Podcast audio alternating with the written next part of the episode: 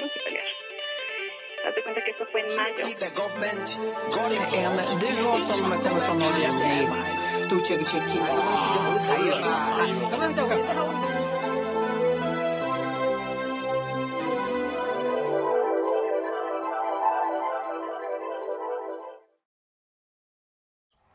Авторитарный ренессанс.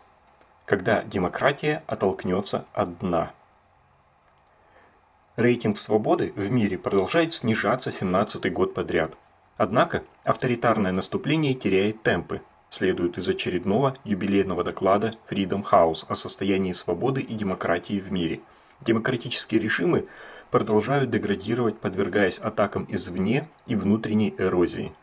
Самыми притесняемыми свободами в мире является свобода СМИ и свобода выражения мнений. Вместе с тем, в прошлом году 34 страны продемонстрировали улучшение ситуации с гражданскими и политическими свободами, а 35 продемонстрировали ухудшение. И это пока лучший баланс за последние полтора десятилетия. Эксперты Freedom House предполагают, что это может быть разворотом тренда.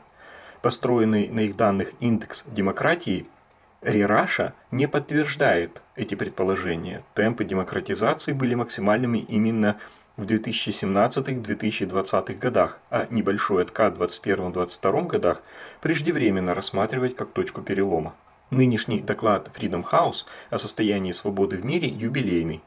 Первый такой доклад вышел ровно 50 лет назад, в 1973 году, и с этого момента Freedom House на основании опросов экспертов по всему миру составляет рейтинги уровня гражданских прав и политических свобод в разных странах.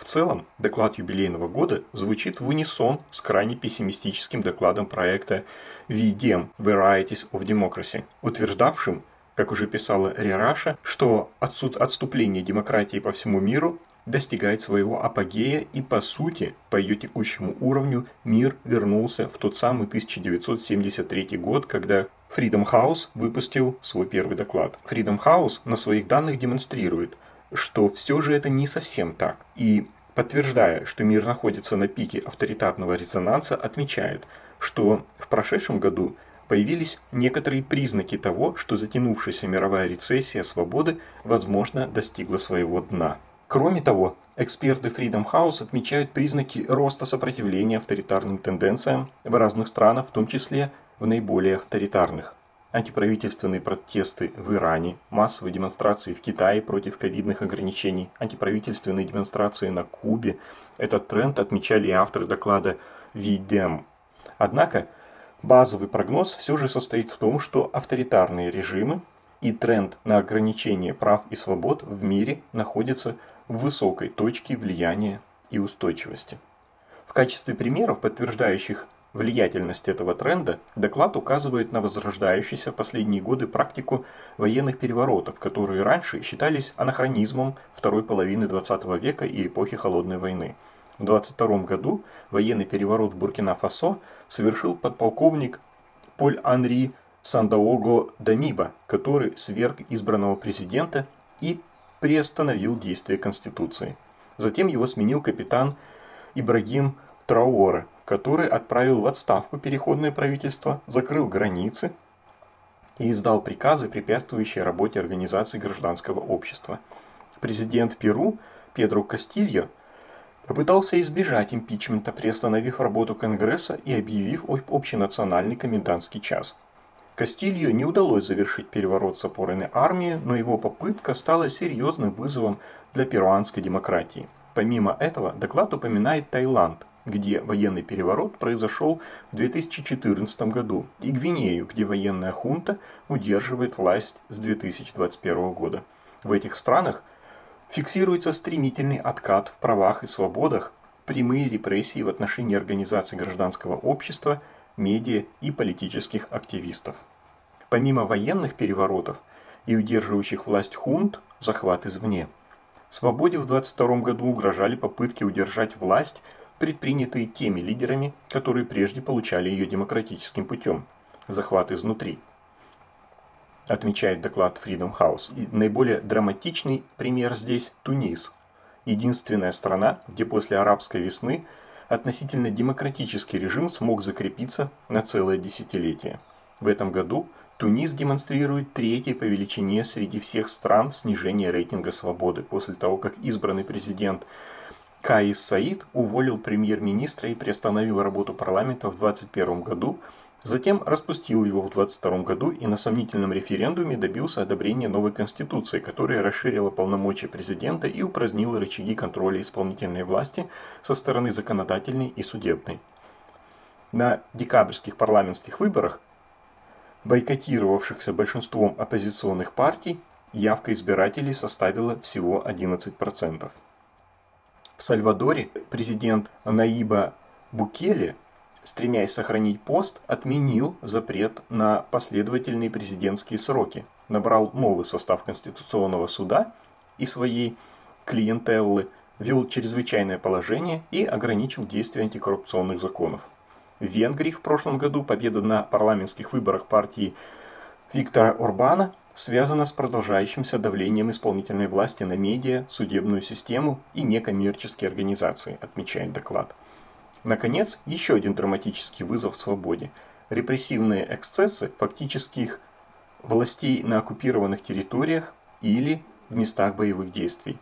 Здесь права и свободы граждан подвергаются особому испытанию – Freedom House указывает на российскую оккупацию Крыма и Восточной Украины, а также на Афганистан и Эфиопию, где продолжающийся гражданский конфликт в северной части Тыграя привел к похищениям, внесудебным казням и изгнанию сотен тысяч людей из их домов по признаку этнической принадлежности. Нарушение свободы выражения мнений является ключевым фактором глобального демократического упадка – за последние 17 лет количество стран и территорий, получивших 0 баллов из 4 по показателю свободы СМИ, увеличились с 14 до 33. Журналисты сталкиваются с постоянными нападениями со стороны автократов и их сторонников. В 2022 году свобода СМИ подверглась давлению как минимум в 157 странах и территориях. Показатель свободы выражения мнений также снизился на фоне более масштабных вторжений в частную жизнь со стороны государства, расследований за взгляды, распространения стимулов к самоцензуре как онлайн, так и офлайн. Оттолкнется ли демократия от дна? Вместе с тем, эксперты Freedom House полагают, что борьба за, за демократию, возможно, приближается к поворотному моменту. Как отмечается в докладе, разрыв между числом стран, в которых было зарегистрировано общее улучшение ситуации с политическими правами и гражданскими свободами, их 34, и числом тех, в которых было зарегистрировано общее ухудшение этой ситуации в 2022 году, их по мнению Freedom House 35, стал самым незначительным за все 17 лет политической рецессии. Так, например, в 2021 году это соотношение составляло 25 против 60, в 22-м 28 против 73, а в 19-м 34 против 64. Сократилось именно число кейсов ухудшения ситуации. В предыдущие 17 лет их было не менее 50 каждый год. События года показали, что автократы совершают ошибки, которые откатывают возможности для демократических сил. Согласно известной концепции политолога Дэниела Трейсмана «ошибки» в кавычках автократов – один из самых распространенных триггеров демократизации.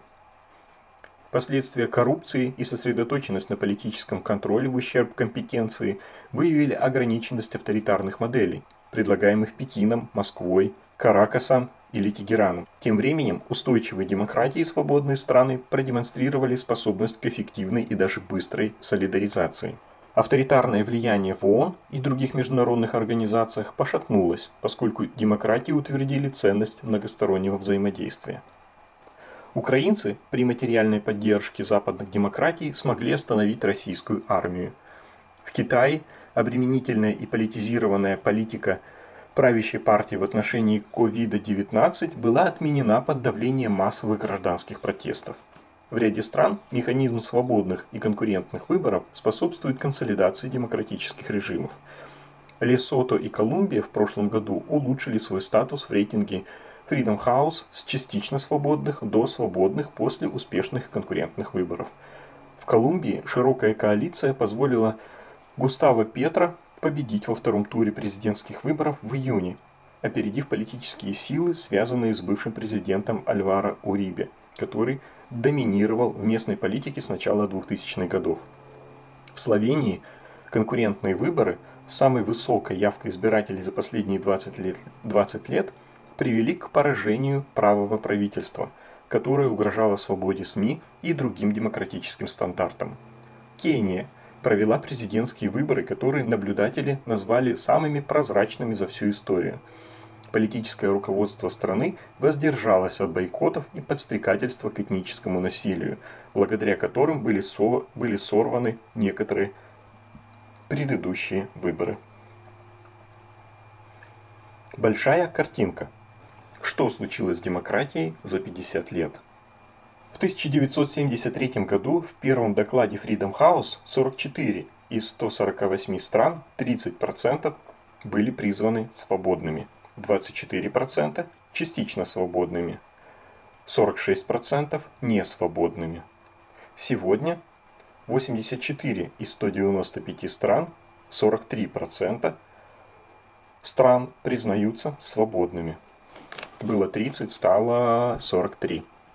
28% частично свободными. Было 24% частично свободных, сейчас 28% и 29% несвободными. Было 46%, теперь 29% несвободными. То есть ситуация обратная. Эксперты отмечают, что за это время многие консолидированные демократии не только выросли на почве глубоко репрессивной среды, но и продемонстрировали удивительную устойчивость перед лицом новых вызовов. Наблюдения Freedom House стартовали в тот момент, когда в мире начиналось явление, которое будет позже названо третьей волной демократизации. Уже в 1974 году прекратил свое существование режим черных полков, полковников в Греции, а через год после смерти Франка Испания начала свой путь к демократии. В 80-е годы самые крупные государства Латинской Америки – которая долгое время считалась континентом авторитарного могущества, освобождаются от военных и гражданских диктатур. Военная диктатура последовательно упала в Аргентине, а затем в Бразилии. В Уругвае долгое время существовал один из самых кровавых военных режимов Латинской Америки, а сегодня Уругвай – одна из самых устойчивых и экономически успешных демократий мира, сравнимая с Норвегией, Финляндией или Нидерландами. По данным Freedom House за 2022 год, уровень свободы в Уругвае выше, чем в Австралии, Германии или Великобритании. Конец 80-х и 90-х вполне заслуженно считается апогеем этой волны. В это время демократизация приходит в Южную Африку, демократия после череды свободных выборов закрепляется на Тайване, демократизация консолидируется в Южной Корее и, конечно, падают коммунистические режимы СССР и Восточного Блока. В 1992 году доля свободных стран достигает 40%, еще 40% считаются частично свободными и только 20% несвободными. Однако процесс демократизации переживает торможение. К 2007 году доля свободных стран достигла пика 46%, но доля несвободных также несколько увеличилась до 23%. После этого мир вступает в эпоху демократической рецессии. В эпоху демократической рецессии. Революции арабской весны в начале 2010-х годов вызвали воодушевление среди сторонников демократии, однако по прошествии времени потерпели поражение и стали частью авторитарного ренессанса. Практически нигде они не привели к становлению устойчивой демократии. В то же время Китай и отчасти Россия претендуют на статус экономически успешных авторитаризмов, предлагая миру авторитарно-националистическую альтернативу демократии. Чтобы показать профиль демократической рецессии особенно наглядно, мы построили свой индекс, основываясь на данных Freedom House. Каждый год Freedom House отмечает число стран, которые по их методологии определяются как свободные, частично свободные и несвободные. Значение индекса вычисляется путем вычитания из числа свободных стран числа несвободных, а также частично свободных с дефлятором 0,5, поскольку они полусвободные. Как видим, процесс демократизации и автократизации действительно выглядят волновыми явлениями. Будучи в каждой стране национальным событием, глубоко укорененным в местном контексте и повестке, шаг в ту или иную сторону в то же время вписывается в тренды наднационального уровня. Цикл демократизации в мире продолжается в течение более 30 лет, но и начавшаяся после демократическая рецессия длится уже около половины этого срока. Баланс демократии и недемократичности за это время вернулся к нулевой отметке. Во-вторых, наш индекс пикировал со значения 17 пунктов в 2007 году до минус 1,5 в 2020. Наиболее интенсивным его снижение было в период с 17 по 20 год, минус 4 пункта ежегодно, после чего в течение двух лет он вернулся к нулевой отметке. Такие временные развороты, впрочем, уже наблюдались в 2012 и 2017 годах, и они еще не говорят о смене тренда. Риараша – авторитарный ренессанс.